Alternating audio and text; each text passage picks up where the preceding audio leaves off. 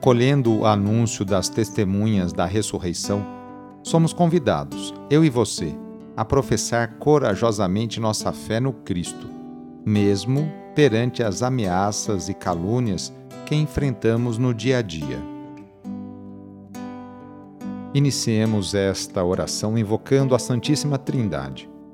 Em nome do Pai, do Filho e do Espírito Santo. Amém. Senhor nosso Deus, nosso Pai, nós cremos em vós, nós esperamos em vós, nós vos amamos nós vos agradecemos este dia e vos damos graças porque estamos com vida. Oferecemos este dia ao Senhor com todas as nossas alegrias e sofrimentos, com todos os nossos trabalhos e divertimentos. Guardai-nos do pecado e fazei de nós instrumentos de vossa paz e do vosso amor. Ajudai-nos a observar vossos santos mandamentos. Amém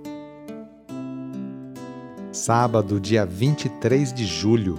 O trecho do evangelho de hoje é escrito por Mateus, capítulo 13, versículos de 24 a 30. Anúncio do evangelho de Jesus Cristo, segundo Mateus. Naquele tempo, Jesus contou outra parábola à multidão. O reino dos céus é como um homem que semeou boa semente no seu campo. Enquanto todos dormiam, Veio seu inimigo, semeou joio no meio do trigo e foi embora.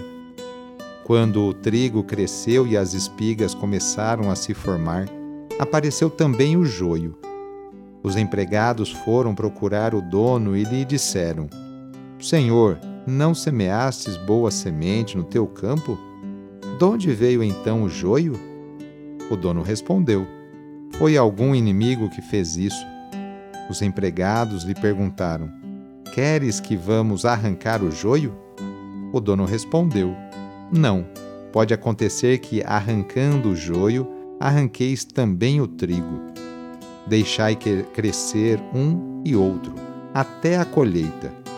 E no tempo da colheita direi aos que cortam o trigo: Arrancai primeiro o joio, e o amarrai em feixes para ser queimado Recolhei, porém, o trigo no meu celeiro. Palavra da Salvação. Acabamos de ouvir mais uma parábola para explicar o reino dos céus. Alguém semeou boa semente no campo, mas o inimigo, de noite, lançou o joio no meio do trigo.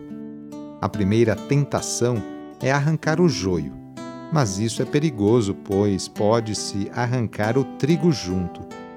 A opção do dono é deixar os dois crescerem juntos até a colheita, quando será feita a seleção. A sociedade é formada de pessoas boas e não boas. Uma sociedade idealizada e perfeita nunca a teremos. Assim como as comunidades e a própria igreja são compostas por pessoas santas e pecadoras. Precisamos aprender a conviver com a diversidade humana, ser tolerantes e respeitosos com a individualidade de cada pessoa. Mas cuidado, isso não significa compactuar com o mal e a injustiça presentes na sociedade. Em nosso coração estão presentes o bem e o mal misturados e nem sempre é fácil separá-los.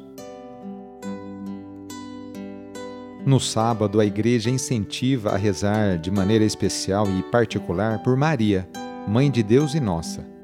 Rezemos especialmente também pelas mulheres, aquelas que se levantam cedo para seus afazeres domésticos e também por aquelas que trabalham fora. Muitas delas são o sustento, o esteio para sua família. Lembremos de todas as mulheres grávidas que passam por esta experiência bonita. Rezemos por aquelas que querem engravidar e ser mãe, e também pelas mulheres e famílias que estão esperando a adoção de uma criança. Enfim, pedimos a intercessão da Mãe de Jesus nesta oração para todas as mulheres. E rezemos juntos o Magnificat, junto com Maria. A minha alma engrandece o Senhor e se alegrou meu espírito em Deus meu Salvador, pois ele viu a pequenez de sua serva. Desde agora gerações hão de chamar-me de bendita.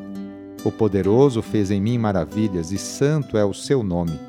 Seu amor de geração em geração chega a todos que o respeitam.